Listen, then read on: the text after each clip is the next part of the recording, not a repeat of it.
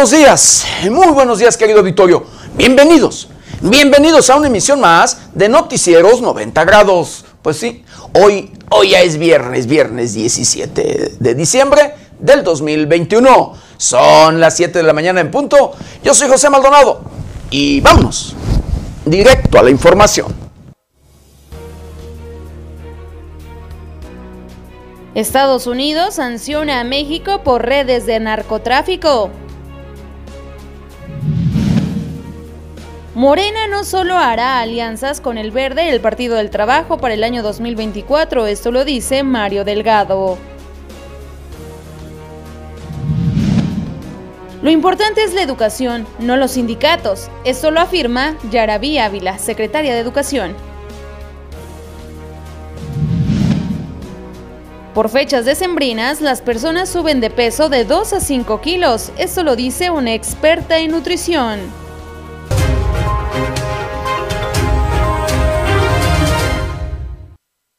Bienvenidos, bienvenidos a una emisión más de Noticieros 90 grados. Pues sí, hoy, hoy ya es viernes, viernes, fin de semana y 17, 17 de diciembre de este 2021. 17 días de este, el doceavo y último mes de este año difícil, de este año complicado, de este año preocupante difícil, complicado y preocupante en todos, pero en todos los sentidos.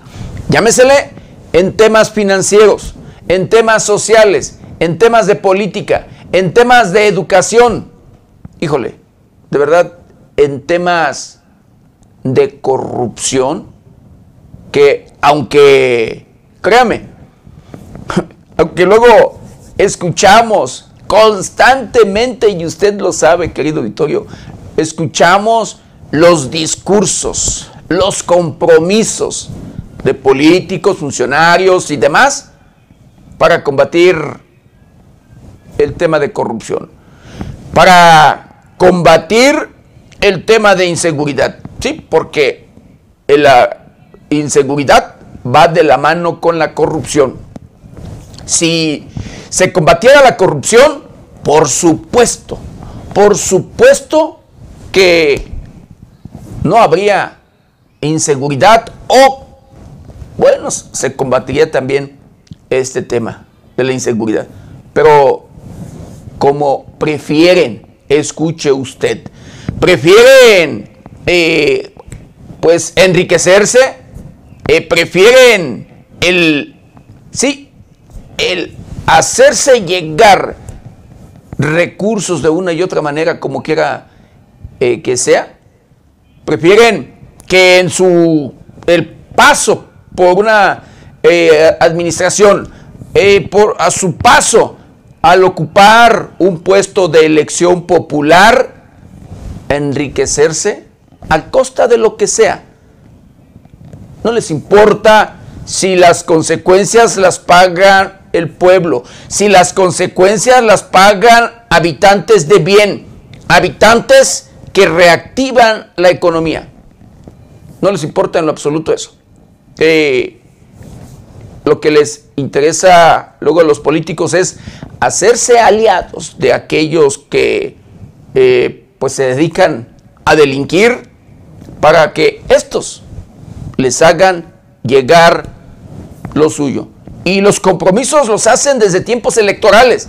Los compromisos los hacen desde que precisamente llegan los periodos de elecciones. Allí es cuando el criminal, por un lado, sienta a aquel aspirante que quiere ser o buscar, buscar ocupar un puesto de elección popular, que quiere ser funcionario, que quiere ser ya sea presidente municipal, diputado local, diputado federal, senador, o hasta gobernador. ¿De verdad? Estos compromisos desde tiempos electorales los hacen con la delincuencia. Digo, en muchas ocasiones el delincuente busca al político, al aspirante, y en muchas otras ocasiones el mismo político busca, sí, a el criminal, a el líder para, sí, el líder de la plaza, el líder delincuencial, para allí pactar, hacer compromisos. Y estos apoyen, eh, financien o demás la campaña del aspirante.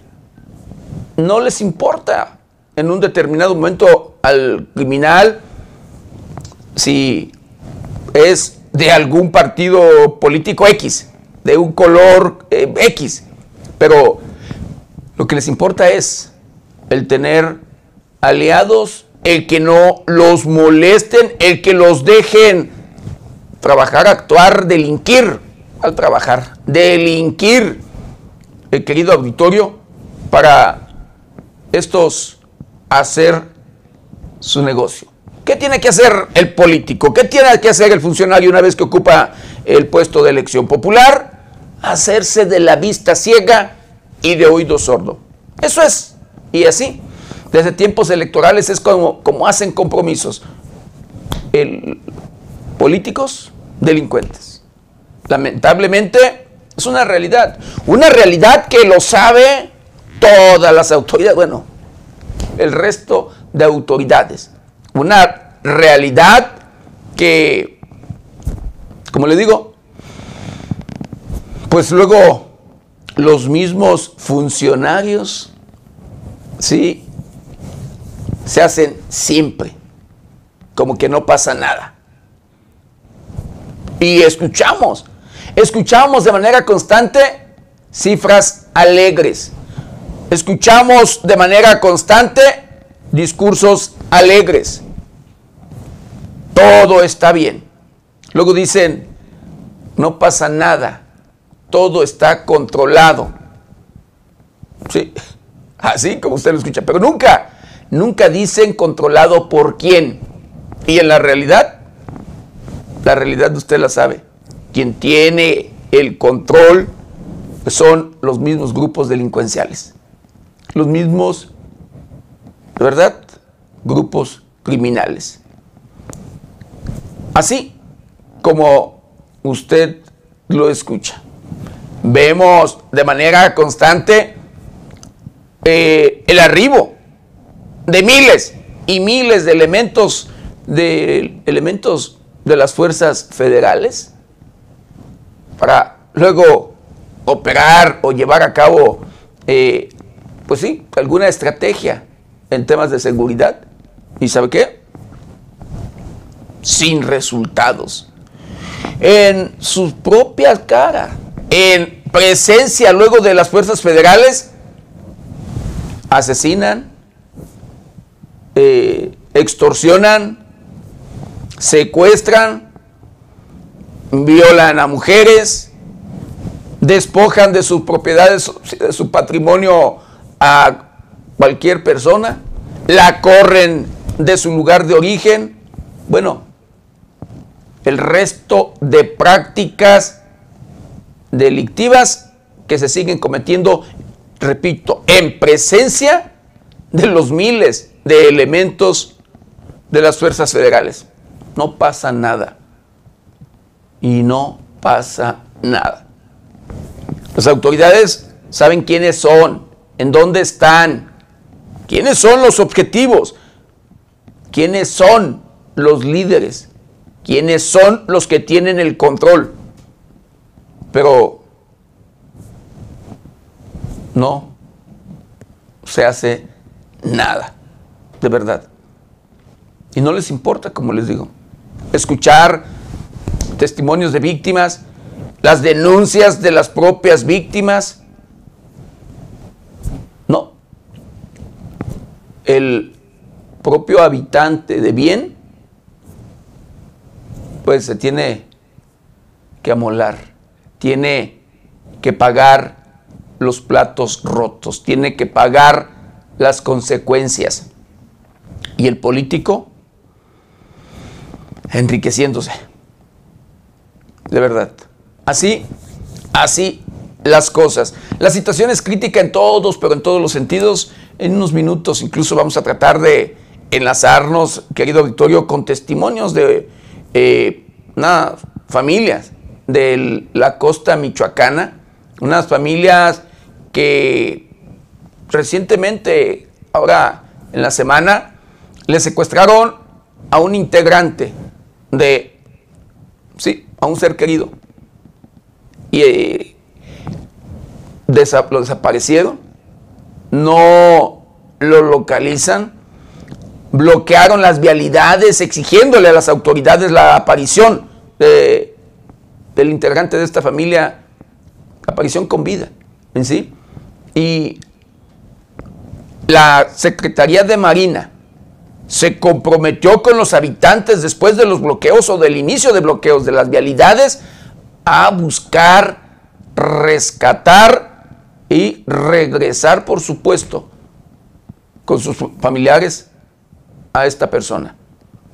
El día de ayer, luego de implementar un operativo la Guardia Nacional, bueno, la Secretaría de Marina en conjunto o en coordinación con la Guardia Nacional en la costa michoacana, detienen a tres integrantes de un grupo delincuencial que opera en aquella región de los Pulido.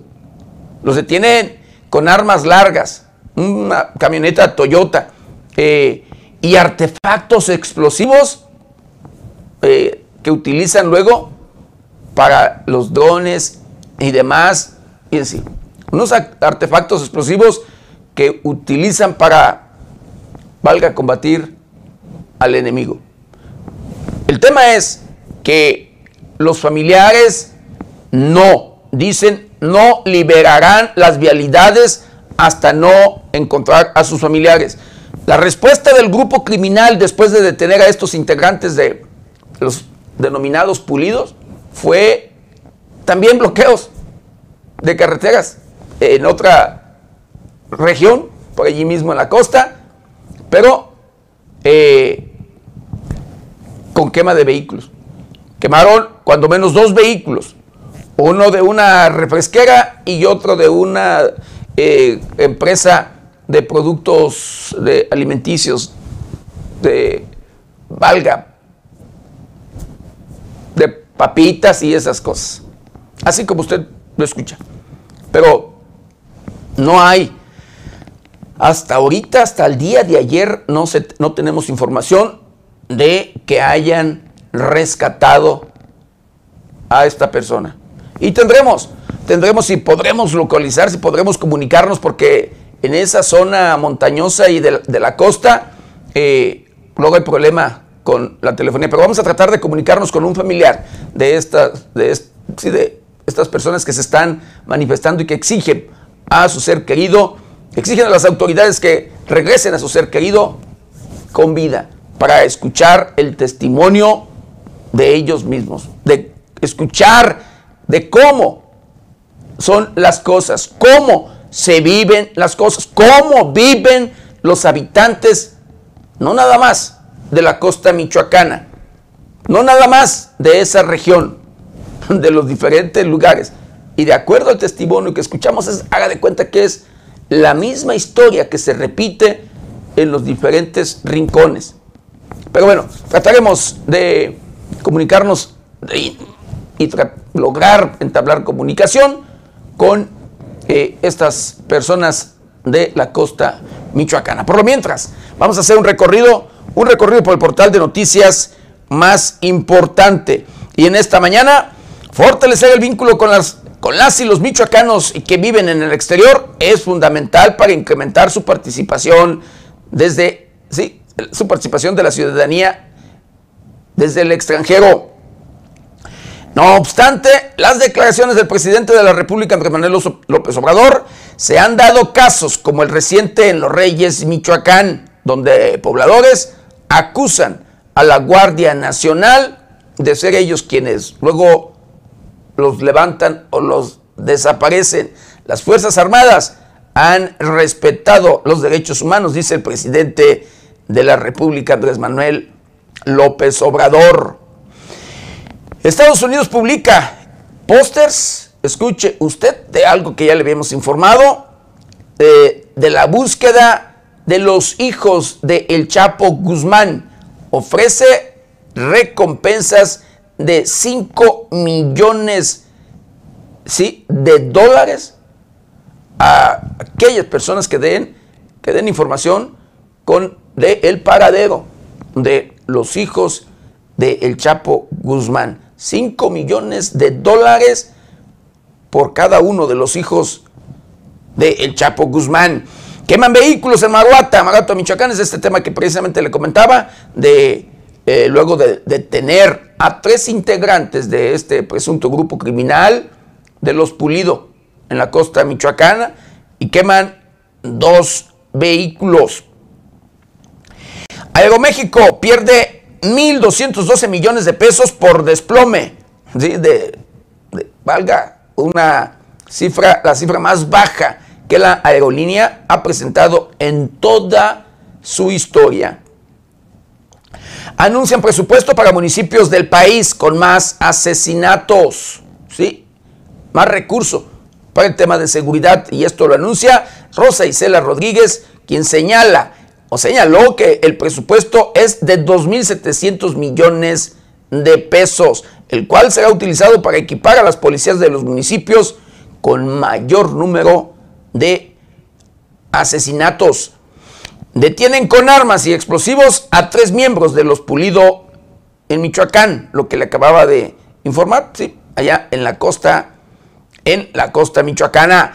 En 2021, México el país más peligroso del mundo para el periodismo, por encima de Afganistán. Imagínese usted, así, el periodismo, la labor de informar, la labor de, valga, eh, informarlo a usted, querido auditorio, es una de las labores más riesgosas, pero ahorita en la actualidad, pero México ¿sí? Es hasta ahorita el país más peligroso para ejercer esta labor. Así, para, es el país más peligroso para hacer uso de un derecho constitucional, que es el de informarlo a usted, querido auditorio. El Instituto Nacional Electoral propone aplazar revocación de mandato del presidente de la República. Estas, estas y otras noticias las encuentra en el portal de noticias 90grados.com.mx. ¿Y ahora qué le parece? Lo invito a que me acompañe a ver juntos un día como hoy.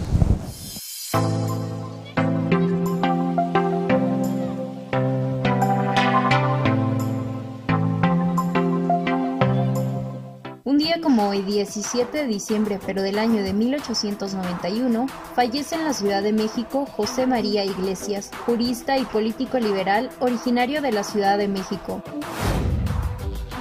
En 1857, el general Félix María Zuluaga promulga el Plan de Tacubaya, con el que se desconoce la Constitución de 1857. Desde el año 2013 se celebra el 17 de diciembre el Día Internacional para poner fin a la violencia contra los trabajadores sexuales, una efeméride que nació con los crímenes violentos que ocurrían en la ciudad de Seattle en los años 80 y 90, los cuales fueron penetrados por el asesino Green River.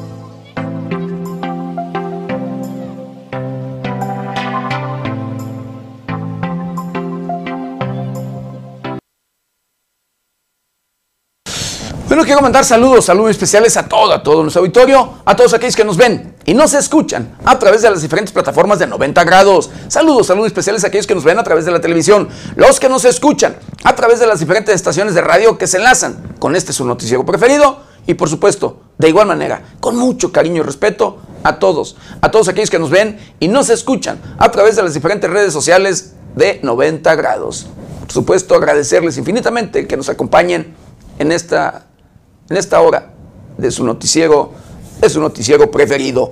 Por supuesto, quiero mandar saludos, saludos especiales a Noemí Rodríguez, a Sergio Gómez, a Joaquín Talavera, a Leonardo Jaramillo. Agradecer con mucho cariño y respeto ahí su comentario. Dice, no más policías, dice, policías son puras ratas. Híjole, bueno, le agradezco de verdad con mucho cariño y respeto su comentario. Saludos, saludos a todo, a todo eh, nuestro auditorio. Y bueno, eh, antes de ir con este testimonio que eh, a ver si logramos comunicarnos, eh, vamos de lleno con la información.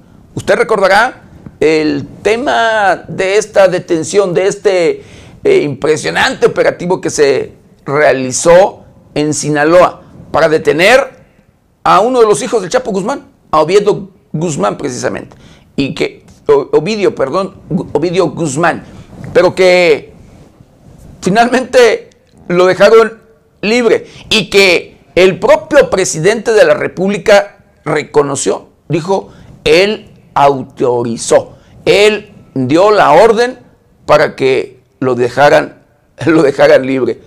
Pues este personaje es uno de los buscados, uno de las personas que el gobierno de Estados Unidos ofrece 5 millones de dólares por su de recompensa por su detención. Aquí, acompáñeme a ver de este tema sobre el operativo que se realizó y que dejó libre a Oviedo Guzmán. El Culiacanazo fue un operativo durante el cual se dejó libre a Ovidio Guzmán, hijo del narcotraficante Joaquín El Chapo Guzmán. Los acontecimientos sucedieron el 17 de octubre del 2019. Durante un operativo, se logró capturar al hijo del narcotraficante en Culiacán, Sinaloa, pero la injerencia del crimen organizado pudo superar los esfuerzos de los elementos de seguridad pública, ya que inmediatamente a la captura, el municipio comenzó a convertirse en un campo de guerra. El hijo del Chapo Guzmán, apodado Ratón o Nuevo Ratón, fue capturado la tarde de ese día con otros tres hombres en un inmueble, pero los soldados y agentes que realizaron la detención quedaron rodeados por los sicarios que rápidamente tomaron las calles aledañas y en general de la ciudad de Culiacán, protagonizando balaceras con militares y atacando el penal de Aguaruto, en donde fueron liberados 51 reos. El gobierno federal indicó que a las 19.49 horas de ese 17 de octubre se ordenó el retiro de las tropas del lugar en donde se encontraban. Quien dio la orden de liberar al hijo del capo fue una interrogante que se mantuvo hasta el 31 de octubre del 2019, cuando se señaló que fue una decisión conjunta del Gabinete de Seguridad Federal, avalada por López Obrador, Meses después, el 29 de marzo, López Obrador visitaba la cuna del Chapo Guzmán, Badiraguato, en el día del cumpleaños de Ovidio Guzmán. Allí saludó a la madre del Chapo y abuela de Ovidio, María Consuelo Loera Pérez, que llegó en una camioneta hasta donde estaba el presidente. Hasta la fecha no se ha judicializado en México ninguna investigación contra Ovidio Guzmán, a quien las autoridades estadounidenses acusan de tráfico de cocaína, metanfetaminas y marihuana, mientras que se le identifica como uno de los mayores traficantes de fentanilo. El presidente de la República afirmaría posteriormente que su conciencia está tranquila con la liberación de Ovidio Guzmán, pues afirma que al dejarlo libre se salvaron cientos de vidas. Con información de la redacción, reportó para 90 grados Jorge Tejeda.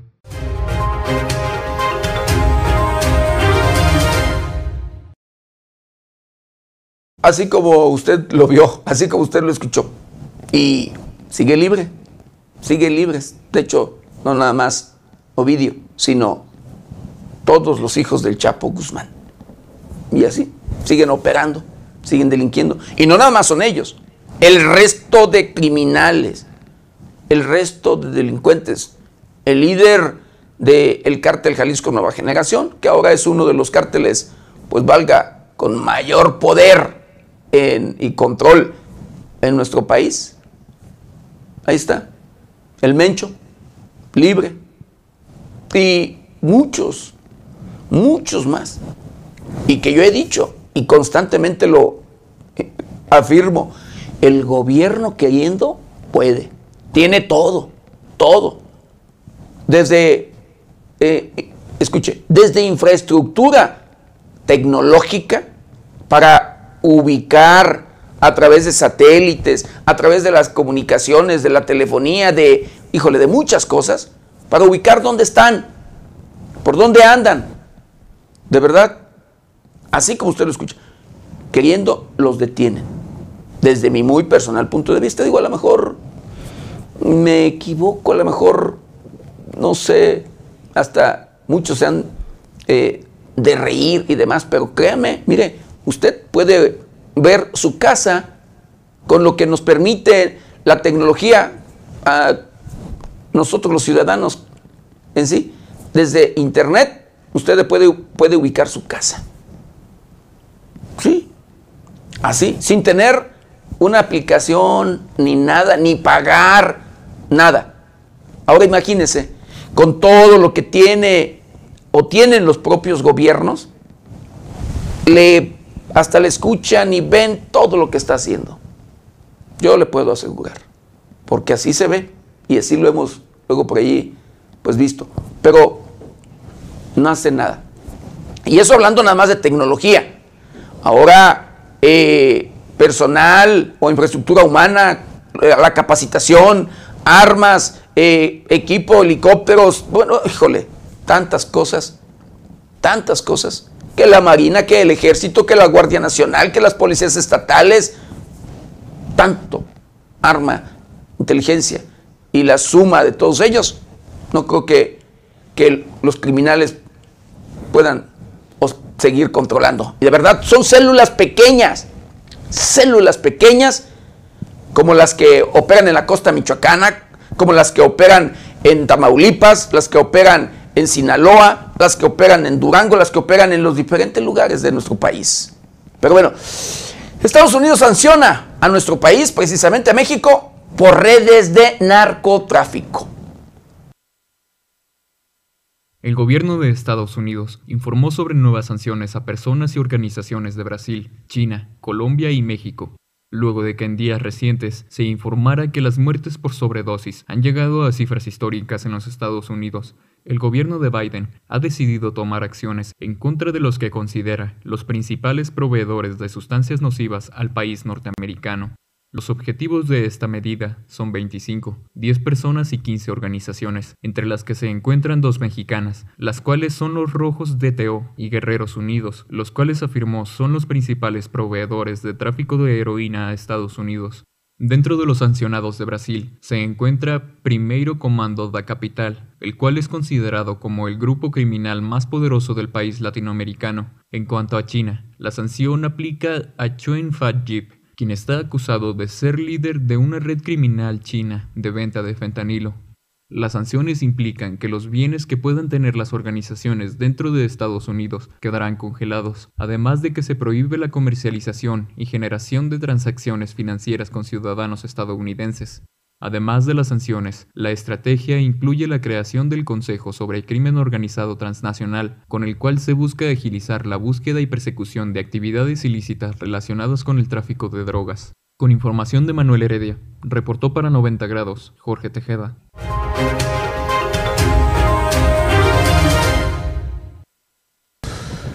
Y bueno, así las cosas, como usted lo escuchó, querido Vittorio. Ahora sí, acompáñeme, querido Vittorio, a escuchar un testimonio. De esos testimonios que dan, híjole, coraje, que dan rabia, que de verdad uno a veces se dice, ¿por qué?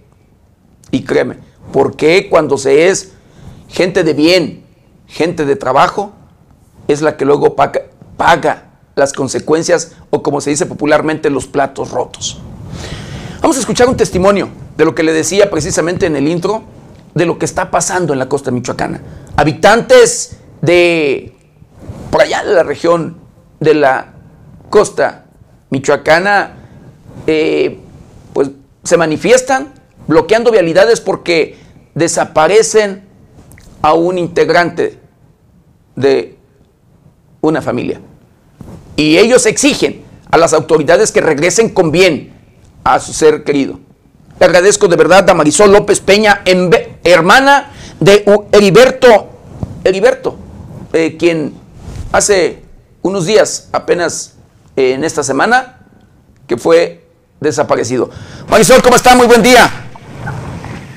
Buenos días. Marisol, ¿nos puede platicar un poquito qué es lo que está pasando? ¿Qué es lo que valga ustedes están viviendo en estos momentos luego de que les secuestran o lo desaparecen a Heriberto, su hermano. Sí, oh sí, mire, el, el, día 10, que fue el, viernes este pasado, este, lo, lo levanta la Marina. Hoy hace ocho días. ¿Ande? Hoy hace ocho días. Eh, sí, ya, ya, ya está haciendo ocho días hoy este nosotros haga de cuenta que lo levantó la, hay una base de marina aquí, cerca de, yo, nosotros aquí vivimos en Caleta de Campos, y hay una base de marina en Tupitina, un poco más adelante. Eh, dos camionetas de la marina son las que lo levantan. Él anda caminando en la playa. A ver, a ver, oiga, esto que está señalando es preocupante. ¿Cómo? ¿Elementos de la Marina es quien lo levanta? ¿Elementos de la Marina es quien lo desaparecen? Es muy preocupante, así como usted lo dice, porque desgraciadamente es el gobierno que nosotros aquí en el pueblo pensábamos que era el que el que trabajaba un poco mejor, pero desgraciadamente ahorita le tenemos más miedo que al diablo. ¿Por qué? Porque nos está levantando mi hermano. No sabemos nada de él. No sabemos nada de él. Este, está comprobado ya, está visto, está visto que ellos lo levantaron porque hubo gente que lo vio y no se pudo hacer nada. Lo levantan los, los de Tupitina, los marinos de Tupitina, y se los llevan a los pulidos que están en Pichilinguillo se los llevan a los pulidos. Ellos lo tienen, oiga, ellos lo tienen y, y es, es preocupante, es preocupante eh, lo que nos está pasando. Doña Marisol, los elementos de la Marina se los entregaron a los pulidos, a este grupo criminal que opera allá en la costa michoacana. Se los llevaron y le doy el nombre, tengo el nombre, me enfrenté yo con el con el comandante de la Marina, los agarramos, les pusimos un plantón, agarramos al comandante de la Marina, él se llama Félix, Félix, Félix García, es el que estaba encargado de, de Tupitina, lo agarramos y me dice él que él ese día no salió, no salió a, a dar el recorrido hacia Caleta, porque todos los días se venían a dar recorridos toda la noche, oiga, con las luces apagadas por todo el pueblo, con las con las camionetas de los dos camionetas de la Marina, con las luces apagadas, oiga, ¿usted cree que eso es es es normal que la gente de la Marina ande con las luces apagadas en el pueblo cuando el pueblo está tranquilo? Aquí tenemos años que no pasa nada, que todo está tranquilo, las familias andamos en la calle tranquilas, no pasa nada y, y ahora fíjese lo que está haciendo este, este gobierno, este gobierno que no quiere faltarle el respeto, verdaderamente, pero para nosotros son una basura, la verdad. Y me dice a mí el comandante, el comandante Félix, que el que hizo el recorrido, ese día fue el, el segundo de él, que se llama, que se llama este Rodrigo se llama Rodrigo, no, no, no recuerdo bien el apellido de él ahorita, ay no, se me olvida, oiga, lo, lo odio tanto que, que se me olvida. Este, y me dijo él, me dijo a mí el comandante Félix, me dijo, me dijo, el, el que hizo el recorrido en la noche fue él, le dije, oiga, ¿y por qué andaban con las luces apagadas? Le dije, él, ellos se lo llevaron, dijo, nosotros no lo tenemos, no lo tenemos. Cuando sí se lo llevaron ellos, ellos se lo llevaron, oiga. Es preocupante, es preocupante lo que está pasando, como escuchamos precisamente el testimonio de, de doña Marisol López Peña, hermana de Heriberto. Ellos aseguran, pero ustedes vieron, doña Marisol, ¿ustedes vieron cuando los elementos de la Marina lo levantaron o lo detuvieron? Sí, oiga, porque aquí donde él andaba caminando está un hotel, está un hotel entonces él él salió a caminar porque la casa estaba cerca de, del río. Salió a caminar. El señor del hotel vio cuando los estaban forcejeando, estaban lo estaban golpeando y él alcanzó a hacer una llamada cuando dijo que, que lo estaban lo estaban siguiendo, lo corretearon caminando. ¿Quién, alcanzó a hacer la llamada? ¿Su hermano? Sí, mi hermano alcanzó a llamar. ¿A quién le habló? Le habló a un amigo, está, está la llamada, eh, están videos que grabamos ahí donde lo forcejearon, oiga los rastros de él y todo. Ah, tienen videos, videos donde se ve que los elementos de la Marina lo detienen. No, videos donde el señor no pudo grabar porque era en la noche, oiga, pero estaba la luna, estaba la luna y se, se vio todo.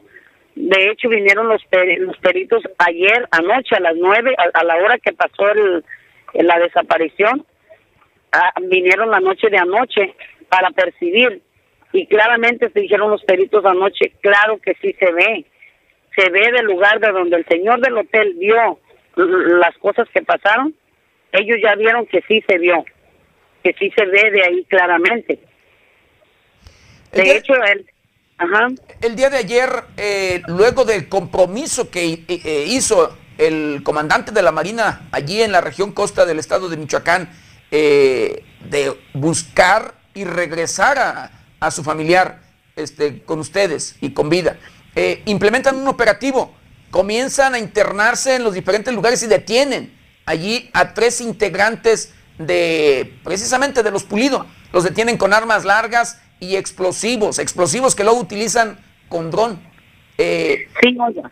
Sí, eh, nosotros, nosotros, este, mi, mi cuñada, mi cuñada Ana, la esposa de Heriberto, ella, pues, porque nosotros cerramos, cerramos el paso aquí, hicimos un, tenemos la carretera bloqueada, tenemos la carretera bloqueada, entonces vinieron, vino el admirante, el admirante de Marina, a ver qué era lo que estaba pasando. Entonces, pues le dijimos y dijo que se llevó a mi cuñada en ese momento a Lázaro a poner la denuncia, que porque él no podía hacer nada si no se ponía la denuncia. Y él vino porque nosotros teníamos agarrado al comandante de Tupitín aquí, al Félix. Entonces, haga de cuenta que se llevó a mi cuñada Lázaro, el, el, el admirante, a que pusiera la denuncia a mi cuñada. La puso y entonces ayer pasaron, pasaron y les dimos chance que pasaran eh, del almirante con gente de la Marina y, ministeriales a, a, a, la búsqueda. Y, y, llegaron a un lugar donde supuestamente yo pienso que, que los que los que se lo llevaron que fueron que fue Félix y fue Rodrigo les dijeron dónde estaba porque se fueron directamente qué casualidad que se fueron directamente a esos lugares y agarraron tres de los pulidos, donde les localizan armas de fuego, granadas, chalecos, drones, que son los que usa. Ah, ¿también drones? Sí, les, encontraron drones, oiga, porque aquí nosotros, donde estamos en el plantón, este, a las dos noches anteriores nos mandaban drones. Otra, hubo una boda el mes pasado aquí en un, en un pueblito pegado aquí de una muchacha del pueblo, oiga, se casó y, y, los pulidos le mandaron un dron con una bomba, oiga, eso no es normal, eso ya es terrorismo de esa pinche gente. Esos pulidos son unos terroristas. Al hacer eso, donde había más de mil doscientas gentes, oiga, donde había niños, viejitos, señoras embarazadas, eso no es, eso no, eso, eso no es de una gente normal. ¿Cuándo fue esto, oiga? ¿Cuándo se registró esto? La boda fue el día 21, me parece, de noviembre. 21 de noviembre. ¿Cuántas eh, personas allí perdieron la vida? Eh, no, nadie perdió la vida, oiga. Dios es tan grande que, que, que el, dron pegó pegó en una barda, ahí están las evidencias, todo. Nosotros le dijimos al almirante que nos acompañara, que fuera a ver, a que vea lo que están haciendo esas gentes, esos pulidos, y, y no nos quisieron acompañar. Ellos reciben dinero de los pulidos, oigan, los de Tupitina.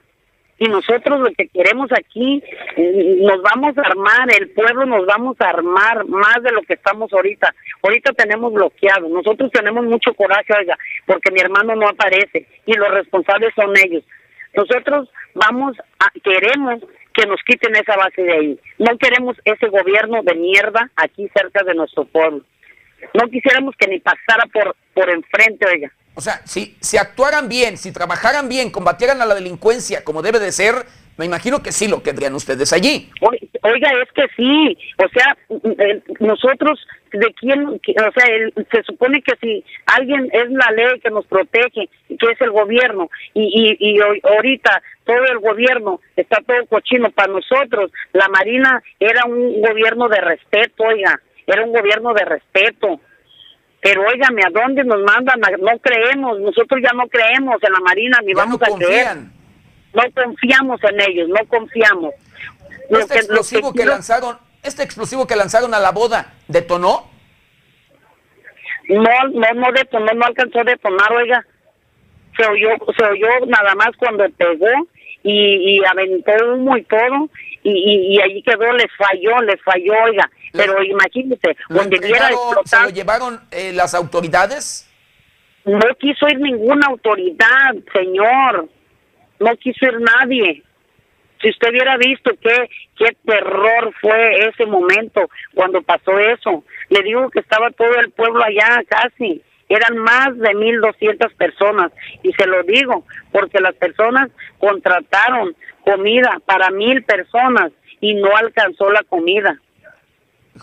No, no alcanzó la comida. Es preocupante.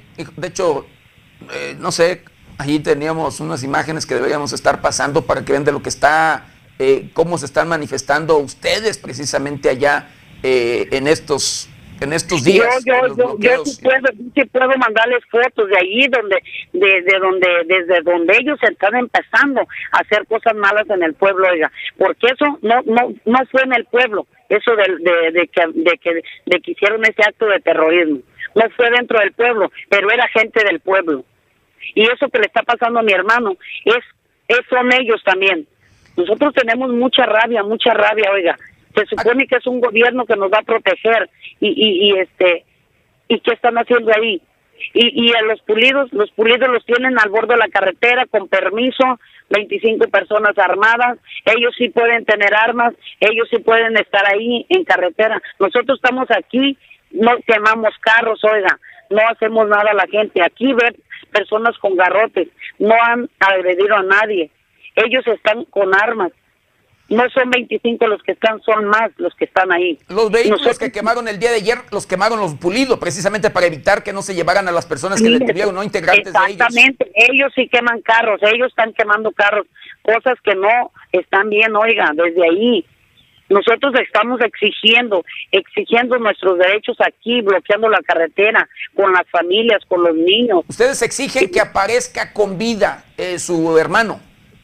Queremos que aparezca con vida o que aparezca como sea, oiga, pero lo queremos. Ya, ya aquí ah, estamos nosotros preparados para todo. Si aparece sin vida, no le hace, pero que no lo den. ¿A qué se dedicaba su hermano? Se dedica, pues más bien su hermano, perdón. Él, él siembra papaya. Es agricultor. No, es agricultor, siembra papaya, eh, acarreaba vacas cuando salían trabajitos así, este, a todo lo de la agricultura. Gente de trabajo, gente de bien. exactamente, oiga. Híjole, doña Marisol, ¿qué, por último, qué pide? ¿Qué es lo que quieren ustedes en estos momentos? ¿Quieren mandar algún mensaje al presidente de la República, al gobernador del estado de Michoacán? No sé. Nosotros lo que exigimos, oiga, y ojalá este, este mensaje llegue hasta el presidente de la República, al gobernador del estado, al señor Bedoya, y nos haga caso, oiga. Nosotros aquí en nuestro pueblo nunca habíamos hecho un bloqueo, así nunca, nunca, y si lo investigan no lo habíamos hecho. Y queremos que nos hagan caso, y el mensaje va para esas dos personas y todas las dependencias de gobierno, que queremos que desarmen a esa gente, que desarmen esa gente que está, que son los pulidos, no los queremos ahí. Ellos crean poder para hacer sus cochinadas en nuestro pueblo, por tener el poder de tener armas ahí, oiga. No los queremos ahí y queremos que si la Marina va, ahí siga, oiga, no queremos que se quite un gobierno. Si va a seguir ahí, que siga. Eso que actúe, que actúe bien, que, combata la delincuencia. Exactamente, los tenemos para que combatan la delincuencia, no para que la hagan más grande y nos ataquen al pueblo. Queremos que hagan su trabajo y queremos que si vienen ellos como gobierno a según a dar recorridos a nuestro pueblo, den el recorrido como se debe de ser, no los queremos en las noches con las luces apagadas, porque entonces el pueblo se va a levantar en armas. Yo siento que no es normal que ellos anden con luces apagadas. Yo si ando con luces apagadas es porque algo traigo mal, no quiero que me vean. Ese, ese mensaje quiero yo que le llegue al presidente, al gobernador y a todas las dependencias de gobierno, que queremos que se desarme esa gente, no queremos que crezca la delincuencia. Oiga, nosotros estamos tranquilos en nuestro pueblo y, y desde que llega esa gente ahí, todo se ha complicado aquí. Que se desarme y que se pongan a disposición aquellos que tienen cuentas que rendir con, valga, con la, ley. ellos, si ellos tienen cuentas que se pongan ellos allá, eh, esos pueblos, si tienen problemas, que vayan y denuncien lo que tengan que denunciar, no tienen por qué hacer esos actos de terrorismo, oiga, se imagina que en, e, esa boda haya, haya hecho haya hecho función eso que hicieron, cuántas personas no hubieran muerto, incluyendo niños, personas inocentes, viejitos. ¿Se imagina usted? Eh, el gobierno no hubiera hecho nada. ¿Por qué? Porque ya, ya estaban muertos, ya que nosotros queremos que nos hagan caso ahorita. Es el, la primera persona que desaparecen aquí en el pueblo, ellos. Pero aquí en otros pueblos anteriores, oiga, en Guagua, en más allá, tienen, han desaparecido jóvenes, oiga, unos pescadores, unos jóvenes que no se metían con nadie pruebas igual, pero el, la Marina quiere quiso tapar el sol con un dedo, pero nosotros no lo vamos a no lo vamos a permitir. Aquí nosotros en Caleta no lo vamos a permitir. Vamos a llegar hasta donde tengamos que llegar para que esto se, se, se, arregle. Caleta de Campos, donde, Caleta de, donde levantaron a su hermano, en este esta comunidad, municipio de Lázaro Cárdenas. Sí. Doña Marisol, si nos lo permite, vamos a estar pendientes, pendientes de esta situación, de este caso, y si se puede, nos enlazamos de nueva cuenta con usted el lunes. Eh, y hoy por la noche, incluso en el noticiero de edición nocturna, hablarle de nueva cuenta para ver cómo van, cómo van, qué les han dicho las autoridades y pues que ojalá, ojalá encuentren con vida a su hermano. Eh, ustedes lo que piden, lo que quieren, dice, lo estoy escuchando, que quieren que aparezca con vida o sin vida, pero que les entreguen a su hermano. Sí, eh, nosotros ojalá, ojalá lo localicen con vida. Sí, sí, oiga, nosotros se nos parte el corazón en, en, en, decir estas palabras, que, que aunque sea muerto lo, lo encuentren, pero queremos darle una sepultura si es así. Y se pedimos de favor hoy que nos ayuden ustedes Porque ellos tienen familia y piensan que hacen sentir lo mismo que nosotros y les pasará algo así. Les pedimos de favor. ¿Cuántos hijos tiene eh, su hermano, Heriberto? Mi hermano tiene una niña, oiga, nada más. Una niña de, cuatro años. Doña Marisol, su mensaje, su mensaje se ha escuchado. Su mensaje allí, ahí está. Y seguramente seguramente el presidente de la República va a dar cuenta de ello. Y el propio gobernador del estado de Michoacán, de igual manera, estoy seguro, eh, ya o lo está viendo o le están informando. Estoy seguro, doña Marisol, y ojalá, ojalá las autoridades, repito, hagan lo propio. Sí, oiga, yo sí, si ese mensaje lo están escuchando el gobernador, el presidente, se lo pedimos que queremos un gobierno que nos proteja, no que no que no, no que no que apoye a esa gente que nos que nos está pasando a perjudicar, que nos está pasando haciendo pasar este dolor tan grande. No queremos eso. Yo ya le dije lo que queremos. No queremos esa gente allí. Oiga, no puede pasar uno de Caleta para Colima, porque si pasa alguien de, de Caleta, ahí lo detienen. Le quitan hasta el teléfono, le quitan los todo, los pulidos lo quitan nomás porque es de caleta. Tiene uno que dar la vuelta, oiga, uno no tiene dinero para dar la vuelta hasta por el otro lado, nomás porque no le dejan pasar a uno ahí, porque lo están molestando cuando uno no tiene nada que ver, oiga, no tiene nada que ver con sus problemas de ellos. Híjole, doña Marisol, yo le agradezco de verdad eh, que nos haya tomado la llamada. sí, oiga, yo también le agradezco. Por la noche yo creo que le habla nuestro compañero de para enlazar de nueva cuenta en el noticiero de la noche y mañana, perdón, el lunes. El lunes yo me comunico de nueva cuenta con usted para eh, oh. dar seguimiento y que ojalá ya tengamos pues una eh, valga respuesta positiva, que ya haya resultados, que ya la hayan localizado con vida y bien a su hermano. Doña Marisol, yo le agradezco muchísimo, de verdad, y eh, valga nuestra solidaridad para usted, su familia y por supuesto nuestro reconocimiento para su familia, para usted y para el pueblo porque están exigiendo lo que les corresponde, un derecho constitucional que todos, todos los mexicanos tenemos. Muchísimas gracias, doña Marisol. Le mandamos un abrazo. Gracias, doña. Hasta luego. Doña Marisol, doña Marisol López Peña, hermana de Heriberto, como le habíamos informado, que fue pues secuestrado. Y vea, el, la Marina, ellos señalan a elementos de la Marina. Imagínese usted lo que está pasando. Imagínese usted lo que estamos escuchando. Si son las propias autoridades, si no es el primer señalamiento, ¿eh? porque hemos tenido testimonios también de la costa, de la costa michoacana y de Colima, donde señalan, denuncian a elementos de la Marina de estar involucrados en temas delictivos, de desaparecer, de levantar, de fabricar delitos y demás. Es triste y lamentable, imagínese usted. Pero así las cosas.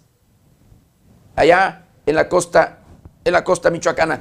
Bueno, yo le quiero mandar saludos, saludos especiales a, eh, a don Alejandro Delgado, eh, agradecer con mucho cariño y respeto ahí su comentario. Dice buenos días, don Pepe. Dios lo cuide y lo proteja. Saludos, saludos, saludos a CMI Verdía, el ex líder de los autodefensas allá en la costa michoacana. Dice saludos y buen día, licenciado José.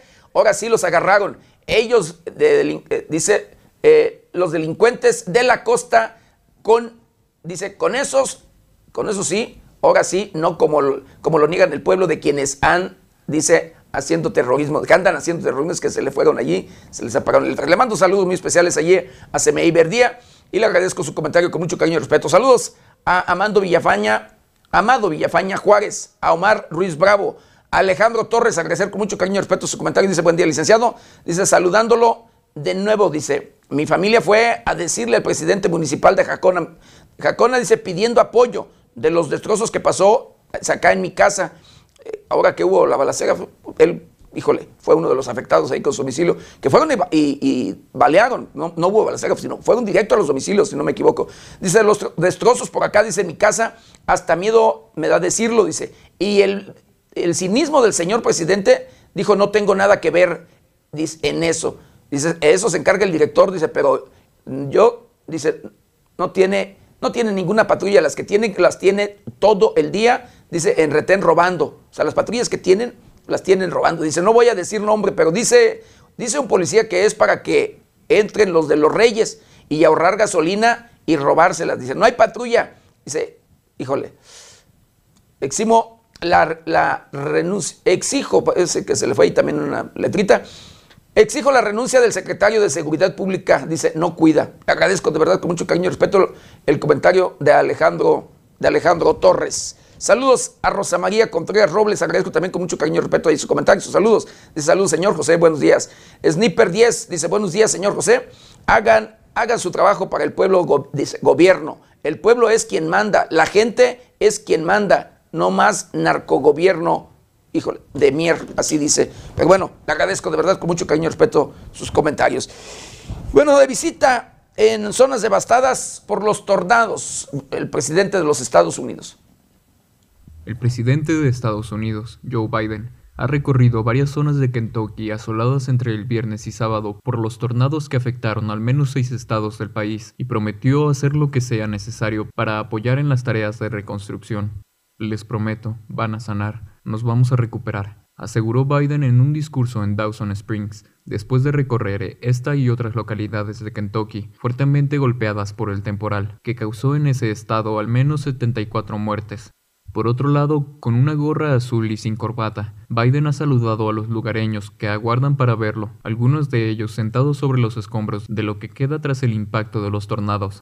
Tengo la intención de hacer lo que sea necesario, mientras sea necesario, para apoyar a su Estado, a sus líderes locales y mientras se recuperan y reconstruyen, porque se recuperarán y se reconstruirán, finalizó Joe Biden. Con información de la redacción, reportó para 90 grados Jorge Tejeda.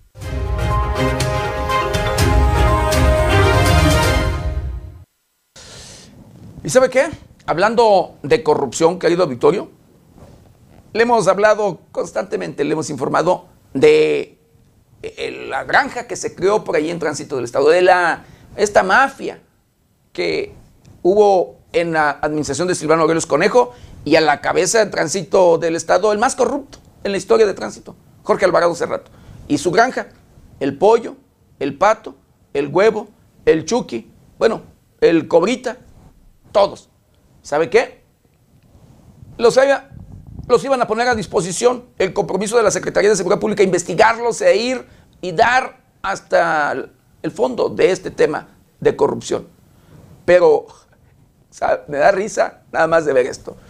Resulta que los van a condecorar por valor policial, así como usted lo escucha.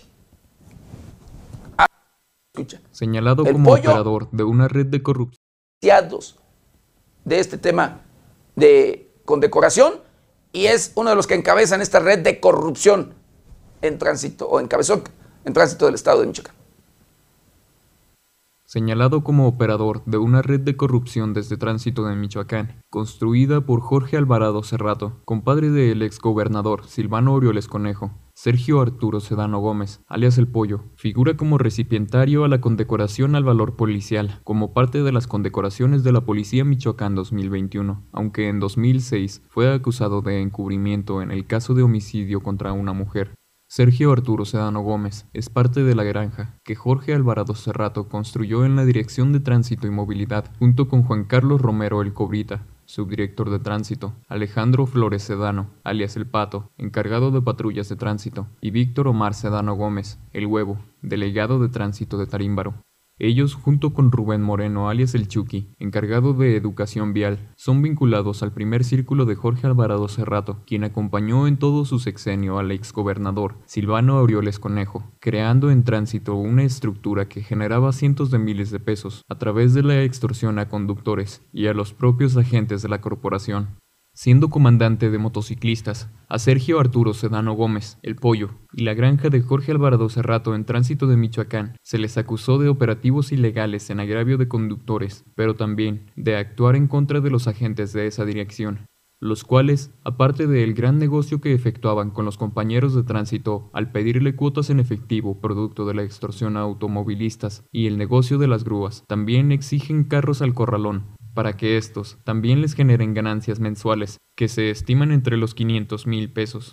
No conforme con el dineral que se están embolsando, cuando algún compañero es comisionado al área de tránsito, estos personajes le piden dinero, que van desde los 15 mil pesos hasta los 40 mil, dependiendo de cómo se dejen, argumentando que gracias a ellos están en tránsito y que de lo contrario los pueden regresar a alguna región fuera de Morelia, y a los compañeros no les queda más que aceptar ser sobornados con tal de estar cerca de su familia, cosa que aprovechan estos bandidos con alto cargo.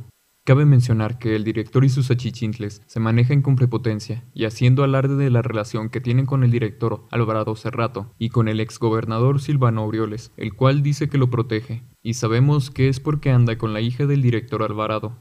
Espero y sea escuchada esta denuncia, ya que somos amenazados constantemente por estos personajes si no hacemos lo que ellos quieren. En 2006, Sedano Gómez fue señalado por el delito de encubrimiento en agravio de la sociedad en un caso de homicidio en contra de una mujer. Los otros dos señalados en el caso, Manuel Madrigal Ramírez, alias El Sapo, y Juan Carlos González Arriaga, quedaron presos por presunto homicidio y presunto encubrimiento respectivamente, mientras que Sedano Gómez quedó en libertad por falta de pruebas para procesar bajo las reservas de ley, por lo que pasó a ser testigo del caso.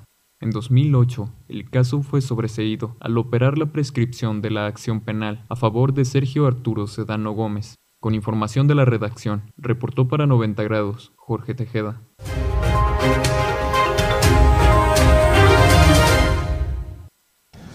Pues así, así, de lamentable las cosas y de dar coraje, créeme, y risa y no, de todo. Pero bueno, imagínense que en lugar de investigarlos, de ponerlos a disposición, de tener por allí, pues, ah, hasta carpetas de investigación en su contra, los premian.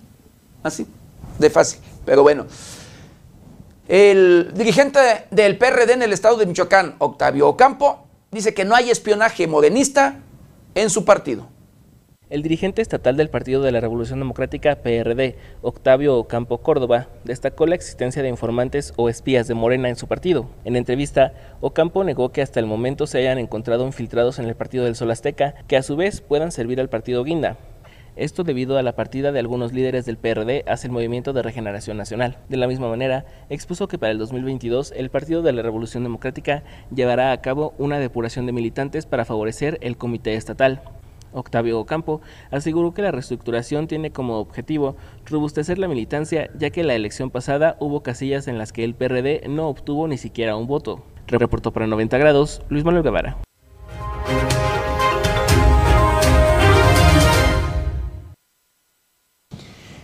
Y bueno, en estas fechas decembrinas estoy seguro que coincidirá con nosotros.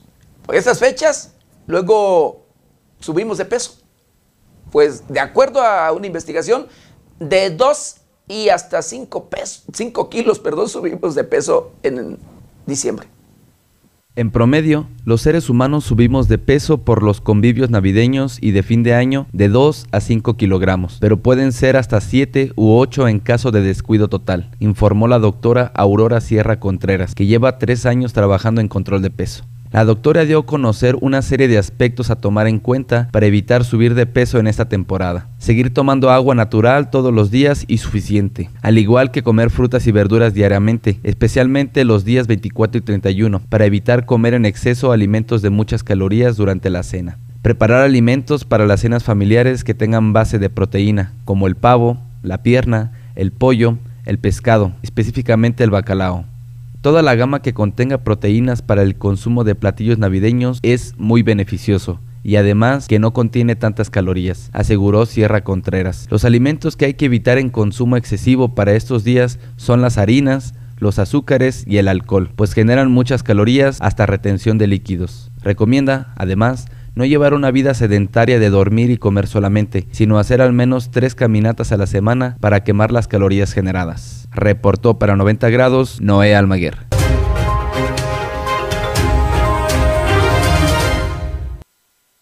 Pero ¿sabe qué? También en esas fechas decembrinas se incrementan los casos de depresión.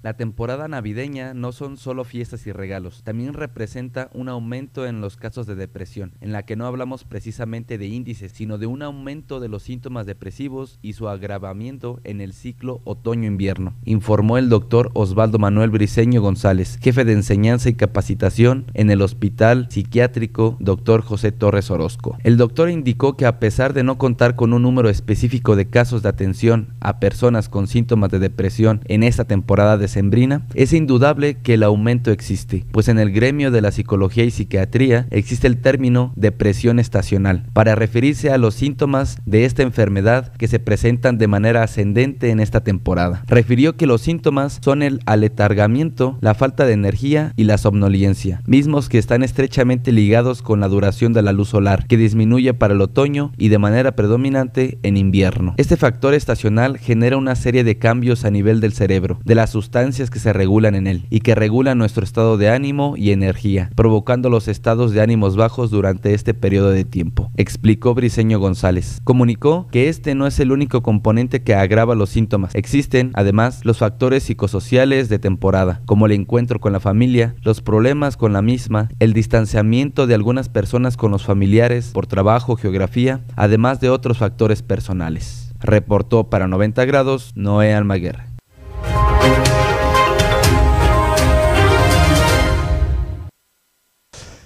Pues hemos llegado, hemos llegado al final de una emisión más de Noticieros 90 grados. No sin antes quiero mandar saludos muy especiales a todo, todo nuestro auditorio y en especial a Irma Peñalosa, por supuesto agradeciéndole sus buenos deseos y de igual manera correspondiendo a ellos. Yo lo espero ya el lunes de 7 a 8 de la mañana y nuestra querida compañera Berenice Suárez de 8 a 9 de la noche. Recuerde, lávese las manos constantemente con agua y jabón. Utilice gel antibacterial cubrebocas, careta de ser posible.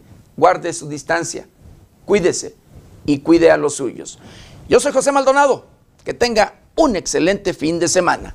¿Está usted bien informado?